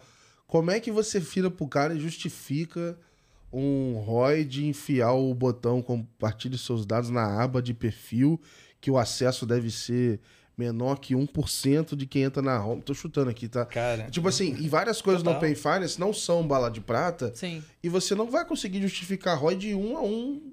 É, é um negócio meio como um todo, assim, sabe? Você tem que ficar pegando várias cara, é, é, hipóteses, sabe? É, é um pouco do até que, que conversa com o tamanho de time, tá? É, quando eu falo que a gente tem um pouco mais de apetite, talvez, talvez a gente tenha um pouco mais de apetite a risco, tá muito conectado a isso. Eu não preciso, obviamente eu preciso ir lá no time, falar do benefício, da possibilidade daquilo melhorar, pô, receita e tal, mas eu não preciso gastar tanta energia para convencer. Porque a cultura da companhia, É, ela é muito dessa cultura de experimentação. Uhum. Então, pô, eu- é é interessante o time. Vou pegar cartões de novo, porque fica bem, bem fácil de tangibilizar. É muito importante, time de cartões, saber por que, que a gente está fazendo aquilo. Que eu quero realmente melhorar ali, o uso. No final, se eu estou falando com cartões, é porque eu quero que o cliente use mais o cartão, tenha uma experiência bacana ali e, e, e que aquilo converse com a vida financeira dele, principalmente também, né? Não adianta eu ficar só aumentando limite, limite para endividar o cara. O cara Uhum. some. É, é- é a- é a estratégia da morte. Um dia ele vai sumir, ele vai ter a saúde financeira dele ruim. Mas quando eu conecto isso, o time lá já sabe, a gente tem muito essa cultura da experimentação. Cara, não sei quanto que isso aqui pode ter um potencial gigantesco, mas quanto? Cara, vai impactar teu, teu, teu, teu resultado lá no final do ano? Muito provavelmente não. Mas vamos testar para ver se isso daqui melhora a experiência do Uhum. cliente. Então a gente faz muito piloto, cara. A gente tem clientes que são muito, muito. é, é, que gostam muito dessa inovação e ajudam muito a gente a construir isso. Então a gente vai lá naquele cliente, pô, vamos testar, vamos testar. E aí, obviamente, se aquilo está fazendo sentido, começa a crescer, crescer, crescer, até o momento que a gente, olhando para trás, a gente fala, pô, eu consigo projetar alguma coisa aqui para frente para abrir esse- essa questão. Então, é, é- é- por isso que eu falei, conversa muito com a questão de time. Que se eu tivesse numa estrutura muito engessada, pô, eu teria que passar pelo comitê A, comitê B, comitê C. Isso aqui que eu tô te falando de testar com cartão, testar com crédito, cara, foram dois, três conversas ali. A gente falou, pô, vamos testar. Ah, mas você chega, por exemplo, eu acho que isso. Sei lá, ninguém nunca me falou isso gravado, mas em bastidores talvez já, já tenha escutado. já vamos escutar. Mas, é... Sei lá, assim, o pessoal já poderia ter feito PFM há muito tempo, assim. Mercado que eu digo, não tô falando citando um ou outro. Uhum, é... uhum. E agora todo mundo tá fazendo, assim. É, E antes, é a minha leitura, assim, PFM é muito difícil você mostrar ROI e não é um negócio facinho de colocar, né? Tem um, sei lá, quando você fala de um botão dentro da área de perfil, o esforço disso para você colocar um PFM tem uma diferença muito grande. E agora tem essa pressão, porque o mercado inteiro está colocando, então tem muita gente olhando a melhor forma de fazer e colocando. É, mas essas coisas maiores, eu vejo que, por mais que você tenha uma estrutura enxuta, em algum momento, sei lá, começa a aumentar o orçamento, aí você precisa de, de uma benção um pouquinho maior, talvez, para passar, assim, sabe? É, não, não, não é diferente. Por isso que a gente também pensa em N estratégias. Eu não vou chegar lá no. Muito dificilmente eu vou chegar lá para o comitê e falar, poxa, eu preciso de 20 pessoas para testar um PFM. Assim, é, a primeira pergunta vai ser isso: quanto que vai custar e quanto que isso vai trazer. Aham, aham. Então, então, dificilmente a gente começa muito grande. Então, vai Legal. ser uma iniciativa dentro de um time que já roda, uma iniciativa que já, entre aspas, o regulatório se provou como resultado, para validar o conceito. E começar pequeno, com parcerias. A gente tem, tem uma relação muito próxima com alguns parceiros, né? Pô, a, a- a- se não fosse por eles, a gente de fato não ia conseguir estar fazendo as coisas que a gente está fazendo. Então, com esses parceiros, eu consigo, de novo, dentro de um público muito, muito pequenininho, não mar aberto com a nossa base inteira, testar e mostrar ali um valor de um potencial. E aí vai muito da companhia ela olhar para aquilo ali e falar: poxa, isso aqui tem algo que, que, que faz sentido eu investir. Mas no final, tem que gerar receita, ou diretamente ou indiretamente. Então, no Uhum. final, quando eu falo de PFM, pegar um exemplo de PFM, né? Pô, a gente quer fazer um piloto, a gente já foi voltou com o assunto de PFM, mas a gente entende ali que é uma ferramenta muito mais de engajamento de conta e de cartão e que Open pode, pode ser o meio para aquilo ali. Às vezes passa ah, um indicador diferente, sei lá, tempo de tela, sei lá, tô Mas chutando outra é- coisa. é- é exatamente, assim, o PFM ele é engajamento. Então é quantas vezes o meu cliente acessa aquilo ali, pô, mais vezes. O, o- o cliente investidor, quando a gente olha o perfil, né, que meio que se cruza com o conta digital, ele não acessa, nem é objetivo você estar acompanhando todos os dias seus investimentos, todos os dias, porque aquilo ali te dá um Uma estresse, ansiedade. uma ansiedade. Ainda mais hoje em dia, né? É. E- e- então, então, assim, uma ferramenta, quando a gente olha o PFM para conta digital, é aquele cliente que está preocupado ali de saber se o objetivo que ele colocou ali ele está muito próximo, como é que está a conta dele. Naturalmente eu consigo abordar aquele cliente porque ele está acessando mais vezes. Uhum. Então o benefício não é o PFM. Muito dificilmente o PFM vai me gerar resultado ali. Ele vai me res gerar resultado indireto, que é pô, através de um outro produto que eu oferto, porque ele está recorrentemente acessando, ele vai acessar e vai ter mais oportunidade de ter um impacto para aquele produto. Só que, de novo, sem o contexto, esse produto não, Uhum. não conecta com a vida dele. Legal. Então, pô, PFM para eu saber como é que é a vida dele fora, saber com o momento que talvez ele está gastando mais com férias ou não, para eu justamente estimular pô, o meu marketplace ou não. Então, acho que é, de, de novo, o PFM é um caso que é nitidamente para nós, né? Uma ferramenta de engajamento para eu ter a oportunidade de ofertar outro tipo de produto muito mais alinhado com aquilo que ele está compartilhando comigo. Legal. E Eu o tenho- resultado vem daqui- dessa outra ponta. Eu tenho uma teoria de que o PFM é. Se você conseguir fazer com que o usuário personalize bastante ele, ele nunca mais sai do seu, do seu lugar. Porque assim, É difícil depois sair para outro lugar, né? eu compartilhar os dados em vários lugares, é- é, vamos dizer assim, vamos, vamos colocar que isso é fácil. Ainda não é 100% fácil, mas Uhum. é, falar que é fácil. Mas quando você vai lá e você organizou tudinho para fazer o centro de custo, aquele lugar estranho que ele já marcou, que é um supermercado do bairro dele, e, e aí ele alterou isso, alterou aquilo, organizou. Para você, você levar isso, isso para mim é o que é o valor, assim, é que isso Sim. trava o cliente, ele não vai levar, putz, agora Ele eu vou vai abrir no refazer outro, tudo isso de exato. novo. É, Que é um pouco do lock-in de ferramentas de gestão também. Exato. Então, quando o cara tá, tem uma empresa e tá usando, sei lá, enfim, tá usando uma ferramenta e quer migrar para outra, inclusive tem empresas que para ganhar falam assim, olha, eu consigo puxar tudo que tem. Exatamente. tua Isso já é um negócio hoje em dia, né? Exato. É, por- por isso que talvez a gente está um pouquinho mais é, é, olhando é, a questão de PFM especificamente, porque, pô, ser só mais, só, só mais um e, e eu não gerar um diferencial ali, de fato, o cliente perceber que faz sentido ele estar aqui agregando com a gente, é, a gente está pensando um pouco mais e testando mais dentro de casa, até para a gente entender um pouco mais do valor, que para depois eu ir para mar aberta e colocar isso na mão do nosso cliente. Legal.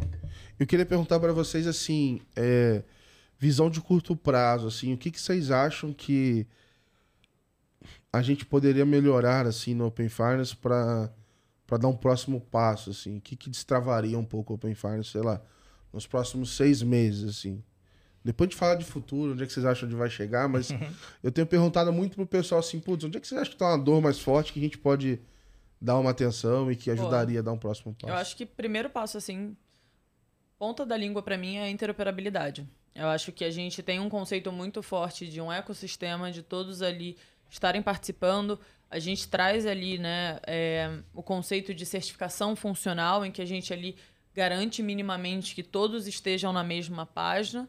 Só que quando a gente traz isso para a realidade, para a prática, infelizmente não está acontecendo. E isso, acho que muito fácil ali, Gabriel, para a fase 3, acho que mais até pra, do que da fase 2, porque foi, a fase 2 foi um pouco menor, tá? Mas acho que a fase 3, ela veio exatamente para cutucar um pouco isso. Da gente falar ali que a gente trouxe, colocou todo mundo ali no ar, que foram muitas instituições. Entrou o primeiro iniciador, que demorou muito, né? A gente está falando que a gente estava pronto em outubro, o primeiro iniciador veio em abril. E aí, e agora? E agora a gente ainda continua aí um ok, 14, 15 instituições sendo iniciadoras, mas eu, eu posso aqui colocar para mim. em 14 versus a quantidade que tem, é, é pouco, né? Não, e ainda te falo um, um grande desafio assim do, do meu do meu dia a dia, que é eu sou uma iniciadora. Beleza, vamos, vamos tirar dinheiro daqui, dali, vamos iniciar instituições, a realidade é completamente diferente. É abertura de ticket no Service Desk, é conversas bilaterais ali para entender o problema, onde está, montar call técnico. Então isso atrasa muito. Então, eu, eu acho que é tipo assim, primeiro deve ter acontecido um receio, falou assim, pô, eu não vou botar esse negócio, tá meio estranho, não vou entrar. Aí beleza, na teoria todo mundo se preparou para ser iniciado. E aí com pouca gente estando apto a iniciar, tem pouca reclamação, né? Tem, tipo assim, pouco ticket. é, e aí eu acho que agora que tá aumentando e tal, 12, 14, Sim. enfim. Aí vai começar a dar mais volume e falar, ó, peraí, galera, não, o negócio tá quadrado aqui, não tá indo, né? É, o que, o que a gente vê é que reflete exatamente pro usuário. Então a gente está falando hoje que tem um ano que a gente está pronto para fazer iniciações, né? Que as detentoras entraram aí no ar. E a gente está falando hoje que, assim, em tese, para público geral, a gente está falando de uma instituição que desde abril não mudou ali onde o usuário faz essa jornada de iniciação. E aí, por que isso acontece? Por que não é expandido, né? Por quê? Porque tá difícil você garantir um bom produto para o seu usuário final. Então, meio que é, é, um ciclo vicioso. Então, eu tenho dificuldade em expandir, de poder iniciar várias instituições que são relevantes, porque também não adianta nada, né? Você iniciar duas instituições e o seu público Exato. Ter uma necessidade completamente diferente. Aí a gente tem esse quesito. Aí a gente tem um quesito também de qualidade, né? Porque, de novo, quem inicia, ele inicia no seu app. Então a, a, entrega de valor é sua, a responsabilidade ali daquele fluxo para o usuário é sua. Exato, ele vai reclamar contigo. Ele vai reclamar com você. Então, né, tudo trazendo tudo isso, quando é o momento de você entregar isso para o usuário? Então a gente é. vê uma, uma atração aí. Então, isso tudo, no final das contas, problema raiz é hoje a dificuldade de interoperabilidade. É, né? Esses dias eu até publiquei assim no newsletter que eu encontrei uma jornada de iniciação de pagamentos aleatória. Não foi que eu. É, eu não tava pesquisando. Eu tava, tava vendo um negócio na Twitch, aí eu fui dar um dinheiro pra pessoa que tá fazendo stream, aí tava Opa! lá. Pagar com o Payfire. Eu falei, caralho, que irado. aí eu fiquei pilhado com aquilo fui fazer. E não funcionou. Só que não tá claro para mim, assim, eu escolhi a instituição e não carregou. Então eu não sei se o problema é da empresa que, que botou a iniciação e aí é, alguma coisa ela fez errada, se é o ITP que está ajudando ela, se é a empresa que, não, que, eu, que eu escolhi para fazer o pagamento que não estava. Não tenho a menor ideia onde foi o problema. Eu só sei que como usuário não saía. Não a experiência com eles não foi boa. Esse é um problema, né? É, é um pouco daquilo que a gente estava até conversando antes. Ah, não, né? só, só para terminar rapidinho, desculpa. E aí eu reclamei com eles, né? Falei, pô, não tá funcionando. E aí, obviamente, o atendente não tinha a menor ideia do, do que, que, que era. estava falando, né? Claro. Descobriu junto ali. Exato. tá sofrendo lá, mas não tenho a menor ideia. Mas é um pouco do que a gente estava falando um pouquinho antes lá, né? De, como que estão sendo essas chamadas? Qual que é a qualidade né, por trás ali quando a gente fala da, do modelo de especificação, as chamadas de APIs? A, a gente precisa começar a consolidar por onde que é que está realmente fluindo bem, onde que está tendo eh, problemas de interoperabilidade, é, é, justamente para a gente levar ali para os GTs, para criar essa conversa, essa conexão. Melhorou muito, né, Sofia? Eu acho que assim, o ecossistema, ele de fato entendeu, porque eu acredito que teve um como tudo que é novo, né? Pô, o que, que é isso? Eu não, não sei, eu vou perder cliente, eu vou perder dinheiro, eu vou, sei lá, não quero entrar nisso daqui. E hoje o pessoal tem, tem entendido um pouco mais. Cara, isso aqui é um benefício para o cliente. Se eu entrego uma experiência de realmente de valor, se eu estou realmente preocupado na experiência que o cliente tem, ele não vai, eu não vou perder esse cliente porque eu estou facilitando a vida dele. Na realidade, ele vai estar tá mais engajado aqui comigo porque eu estou justamente facilitando a vida dele. Então tem melhorado, mas de novo, como no início da nossa conversa, né? É algo que é construído ali no longo prazo, não uhum. é no uhum. tiro curto. Tem coisas ali que eu acho que pô, a gente acredita que pode resolver no tiro curto ali, que precisa ser resolvido. São, são questões que são prioridade, mas de forma geral, eu acho que o ecossistema tem evoluído bastante bem, assim. Por Legal. quê? Porque deixou de ser um conceito regulatório e passou, acho que grande maioria da, da, das instituições passaram a olhar aquilo ali com o olhar do cliente, né? Pô, como é que eu entrego valor para o cliente no final? E aí deixa de ser essa questão puramente regulatória, né? Então melhora a partir disso. E aí, talvez agora olhando bem para frente, assim, é, às vezes eu falo 10 anos só para a pessoa abrir a cabeça e não ficar preso no, no, na empresa que não, não arruma o, API, no outro lugar e tal. Onde é que vocês imaginam que esse negócio vai chegar? O que, que vocês acham que vai dar para a gente fazer? Enfim, quando vocês é, sei lá, talvez você lá atrás, no começo, você falou assim: olha, eu tô vendo que esse negócio vai crescer e eu quero participar disso aqui. É, mas se hoje você olha para daqui a 10 anos, como é que você imagina que esse negócio vai estar? Tá? que, que você. Eu acho que eu brinco muito com. Eu gosto muito do da Índia como um exemplo, porque eu acho que ele foi muito interessante toda mudança de jogo. Eu acho que aqui, naturalmente, a gente vai ter um pouco disso. E acho que um dos, dos movimentos também que, que vão nos ajudar né, há 10 anos ter uma reestruturação geral do, do mercado é a questão da gente também trabalhar, porque assim, acho que também é uma, um vício já nosso, né? A gente já trabalha com isso, tudo é muito fácil pra gente, né? Apesar uhum. de não ser nem um pouco fácil, tudo já é muito óbvio. E, e um do, do mais grandes. Falando em barreiras aqui, é entrada de novos, né? Então a gente fala ali, né, o conceito, né? Ah, vamos abrir aqui para mais concorrentes, para mais ofertas, para o usuário ter cada vez melhor entrega de valor. Mas hoje a gente está falando que não é uma coisa trivial você entrar no Open Finance. É um custo muito grande, é uma complexidade muito grande. São muitas pessoas ali para atuar e conseguir entrar, ainda mais para conseguir entregar valor. Então hoje é um investimento muito alto. E, e, de novo, né, com aquela, com aquela dúvida sempre, né, de quando vai entregar valor e como isso vai entregar valor. E aí, né, quando a gente fala nesse primeiro step aí que eu acho que, que ajuda bastante, que é ter novos entrantes, acho que a gente começa e já vê hoje aí novas formas de negócio se materializando. E aí você muda todo um pouco do jogo. Então, trago o exemplo da XP aqui. A gente já fala em Open API. E há pouco tempo isso não era um, um conceito é, de realidade como um, uma, um negócio da XP. Então, eu acho que para daqui a 10 anos, te, te dando aqui para mercado, eu diria que já é uma mudança de várias caixinhas, de novos, de novos negócios sendo feitos, tá? Desde de, de entrantes aí, B2B2C, como também acho que novos conceitos de para entregas final aí do uhum. usuário, tá, Gabriel? Acho que, acho que a gente já, já vai ter uma, uma relação muito mais dinâmica, tanto do negócio quanto para a experiência do, do usuário, tá? Legal. Inclusive, no FinTouch, é, não sei se era o presidente da CVM, era alguém em nome da CVM, ele usou um termo que eu também não mas era open alguma coisa, mas falando tipo de quase no nível de portabilidade de fundo, algumas coisas assim para facilitar este mercado assim como um todo, enfim, acho que cada vez com menos fricção assim. É, é quando você falou lá há 10 anos, né? Eu, eu, vejo o ecossistema pelo ecossistema, assim, ele evoluindo, né? É, que a gente pode falar assim, poxa, é, eu quero ser uma experiência totalmente transparente para o meu cliente, onde ele não sabe onde está esse dinheiro, ele simplesmente usa, né? Independente da instituição que ele está poxa, eu quero simplificar um processo lá na frente de investimento, pô, cara habilitou a recorrência ali e automaticamente está rolando o investimento ali para ele. É, mas eu não sei se isso está tão longe assim, eu uhum. espero que não esteja em 10 anos. É mais para a direção. né? É, mas, mas isso que você comentou de fundos, é, é, fundos, previdência e, e outros ativos financeiros, hoje você não acredita o tamanho de back-office que é necessário justamente para você simplificar o processo onde eu gosto mais da experiência da casa X e, e eu quero levar os meus investimentos para lá.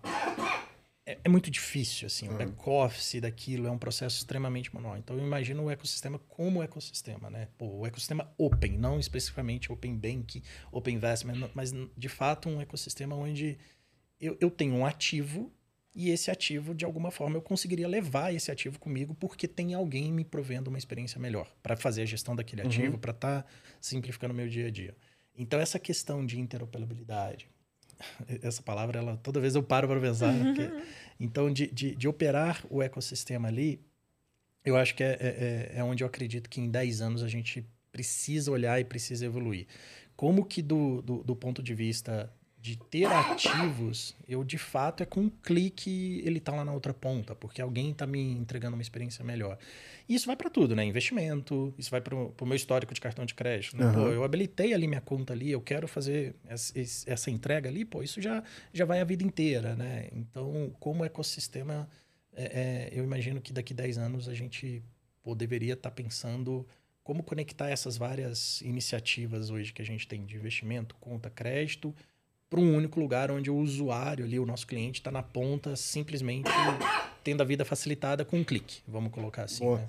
É, eu vejo muito isso, assim, coisas básicas, mas que até outro tempo não tinha. Sei lá, com o teu navegador, cara, do Chrome. Pô, qualquer PC novo, lá eu boto o meu usuário, beleza, eu tô em casa. Meus Isso. favoritos, minha senha, tá tudo ali, cara. Exato, exato. E, tipo assim, a sensação é que eu não precisei fazer nada pra isso acontecer. E em algum momento eu percebi que tava rolando, assim, né? Nem. nem, nem a é... fluidez e naturalidade. Exato, eu não tive que, putz, salvar minha configuração, baixar, depois subir não sei aonde. Nem vi isso acontecendo. E é, e é natural, né? Assim, além das instituições pensarem o ecossistema evoluir, o próprio cliente também tem que perceber é, é, esse valor. Justamente você falou, pô, foi super simples e em qualquer computador estou sincronizado. E tem uma questão que eu acho que é por trás que aí o ecossistema tem que prover, que é a questão de segurança. Assim, no uhum. final das contas, se eu estou trafegando tanta coisa ali, pô, eu tenho que ter um, uma, uma, responsabilidade muito grande sobre aquilo. Você deu o exemplo do Chrome. Eu lembro direitinho de, um, de uma situação que, pô, lá no início do Chrome eu quando começou a sair essa feature de sincronização, tinha um problema, que dois, dois usuários no mesmo computador, eles, ele ele não conseguia entender. Cara, isso é uma dor de cabeça para mim, que uma coisa tão simples, mas foi uma bela dor de cabeça. Agora pensa, dados sendo trafegado ali, dados sensíveis. Então, de novo, o ecossistema ele evolui como ecossistema do ponto de vista de segurança, de simplicidade, de operar de fato entre as instituições de forma aberta, completamente aberta. Então. Hoje lá em casa eu tenho três usuários. Eu tenho o Gabriel, pessoa física, o Gabriel Let's Open e o Gabriel Finance Stack. Aí eu abro. É, Aí é fica isso. tipo um Chrome cinza, um verde um laranja. Um é do, tá logado no e-mail e tal, e vai mudando. Então pensa assim, o quanto seria fácil? Eu abrir minha conta na XP, primeiro investimento que eu tô fazendo ali, mas pô, eu tenho uma vida inteira lá de fora. Pô, eu quero um clique com a partir do, sei lá, do meu CPF, trazer todas as informações, independente de qual instituição, porque hoje a gente tem que escolher de onde sim, que eu quero sim. ir. Pô, cara, traz ali é. com tudo, sabe? E, e, traz o meu histórico, traz tudo que eu tenho ali. E a XP, no caso, qualquer outra instituição, mas ela olha aquilo e fala, cara, deixa eu já adaptar minha experiência, a jornada que o, que o Gabriel vai ter inicial comigo, usando esse histórico todo. Mas pro Gabriel não foi difícil fazer, uhum. esse, fazer esse compartilhamento. Cara, tem um negócio que Eu, ano que vem, minha, minha meta é começar a rodar mais o mundo aí e, e fuçar nessas coisas que estão acontecendo e tal. Mas, cara, a Coreia do Sul é muito louco, o tal da identidade digital deles, assim. Eu falo toda hora, assim, cara, pra mim a próxima. Porque, assim, pra mim a equação básica é assim: é... você tem que ter, né? É o custo-benefício. O benefício a gente tá falando aqui, do que, que tem que dar, e o custo é a jornada. Se a jornada Exato. for difícil, maior dificuldade, maior tem que ser o benefício. Mas acho que hoje, né, Gabriel, um custo que outras culturas vêm que a gente não vê e acho que é um ótimo benefício que a gente tem. Hoje a gente cede os nossos dados tranquilamente. A gente sim, é passa é o nosso CPF na boca do caixa, do mercado, sim, da sim, farmácia, é.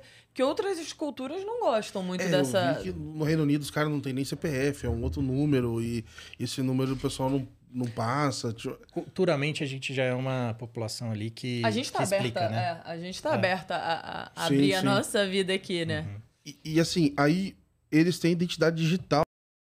Então é como se fosse um GovBR. Só que esse GovBR, você consegue ir lá e falar assim, beleza, eu conectei a minha... O cartão de vacinação está conectado aqui, mas eu pluguei também o, a XP, o Itaú, o Bradesco, todas as minhas contas aqui. E aí, quando eu quero levar no Open Finance ou qualquer coisa assim, esses dados para uma outra instituição, eu só logo com o GovBR eu marco e desmarco o que, que eu quero que, que, que, que ele receba. Assim. Ia ser bem mais fácil para o imposto de renda, hein? É, imposto de renda, é, para você compartilhar, você compartilha tudo de uma vez só ou não. É, então, assim, à medida que a identidade digital avança e fica mais segura e etc., aí a fricção cai, assim. Então, Exato. eu acho que isso... Assim, o Open Bank, não, para mim, não vai ser um sucesso enquanto a gente não migrar para um formato parecido com esse, porque, assim, é exponencial o ganho, cara. Como é que eu chego lá na XP? Eu não vou compartilhar cinco contas, cara. Fazer muito, uma por uma. Muito difícil. Então vocês vão ter que ser mestre em fazer com que eu compartilhe a principal na primeira. Porque senão, tipo, eu não vou senão fazer. Não é tão relevante. É, tipo, a segunda eu até pode ser que eu faça. Mas assim, a terceira eu não vou fazer. Vai, vai. E, e, e, assim, e, e, assim segue, sabe? E, por isso que eu acredito que daqui 10 anos, não é o serviço A, o serviço B. O serviço A, o serviço B vão surgir a partir do momento que o ecossistema evolui. Uhum. Então eu vejo muito mais essa questão de preocupação, de fato, de concentrar, é, de alguma forma, simplificar na realidade. Simplificar é compartilhamento, simplificar transação, simplificar eu levar de um lado para outro do que propriamente a feature A ou feature B. Eu acho que naturalmente elas surgem a partir do momento que eu tenho menos fricção em cada uma dessas etapas. Então, do ponto de vista de segurança, é, é, operação do ecossistema e, e, e, principalmente valor, né? No uhum. final, se eu tenho o cliente ali percebendo o valor de que faz sentido me logar com o meu CPF e, e automaticamente clicar um, duas, três coisas ali, porque aquilo ali ele teve um histórico de valor sendo gerado, cara, naturalmente isso daqui fica, fica mais natural para cada cidadão ali que for, for, utilizar um serviço de investimento, Aham. um serviço de banking, enfim. acho Legal. Que, que é muito mais nessa linha. Pessoal, eu queria agradecer aqui de coração o tempo de vocês. Que isso. É, passou rápido, a gente está chegando ao final aqui. É, e queria deixar o espaço aberto para vocês mandarem a mensagem final. Pode fazer jabá, é de, é de graça, tá? Fique à vontade aí. Só mandar um oi pra galera, então fique à vontade de deixar esse recado final. Bom, Gabriel, é assim, primeiro agradecer de novo, cara. Assim, você eu acho que está dando voz ali e levando o tema muito amplamente ali para todas as instituições, a população de forma geral. A gente, a gente realmente acompanha você muito ali na XP, tá? legal, Então, legal. a gente compartilha, tem material para todo mundo que entra. Cara, é aqui que você vai começar seus passos. E depois, então, ali do seu curso, então, virou material obrigatório para todo mundo que entra. E, e na XP, pessoal, assim, de forma mais ampla, é, a gente quer de fato que o Open gere valor para o cliente. E gerar valor para o cliente, ele ter acesso simplificado ao investimento, ter acesso às melhores taxas, ter um, um- um- um crédito muito mais alinhado à vida que ele tem ali dentro, dentro não só de investimento, né? O que a gente falou, um olhar 360 sobre o cliente. A gente vai errar? Pô, Com muito. certeza. Porque parte da nossa cultura aqui é justamente a gente testar, mas sempre com o objetivo final de atender melhor o cliente ali. E, e- e eu acho que é um pouco da cultura da XP. Sempre tá olhando o cliente, sempre tá testando, validando muita coisa. E, e Open é mais uma das iniciativas que a gente tem para atender cada vez melhor o cliente. Boa, boa. Boa, Gabriel, acho que um ponto legal de, de falar aqui também, né, Ponte? E que eu vejo muita dificuldade hoje em dia, e, e parabenizo você sobre isso, é que eu acho que o seu conteúdo ele consegue atingir desde quem está entrando ainda não tem ideia do que se trata, mas para mim, que já estou no tema há muito tempo, é muito relevante. É, traz muitos insights, assim, relevantes. Então, parabéns por conseguir aí da gama do iniciante ao avançado entregar valor aqui pra gente, viu? Boa. Obrigado. É, e mandar um recado, pessoal. Você que está acompanhando até agora e ainda não se inscreveu, você está brincando comigo. Então se inscreve aí, compartilha mais um episódio. Ficou fera demais. Tenho certeza que vocês curtiram. E é isso. Em breve a gente solta mais um episódio. Obrigado por acompanhar. Valeu. Grande abraço.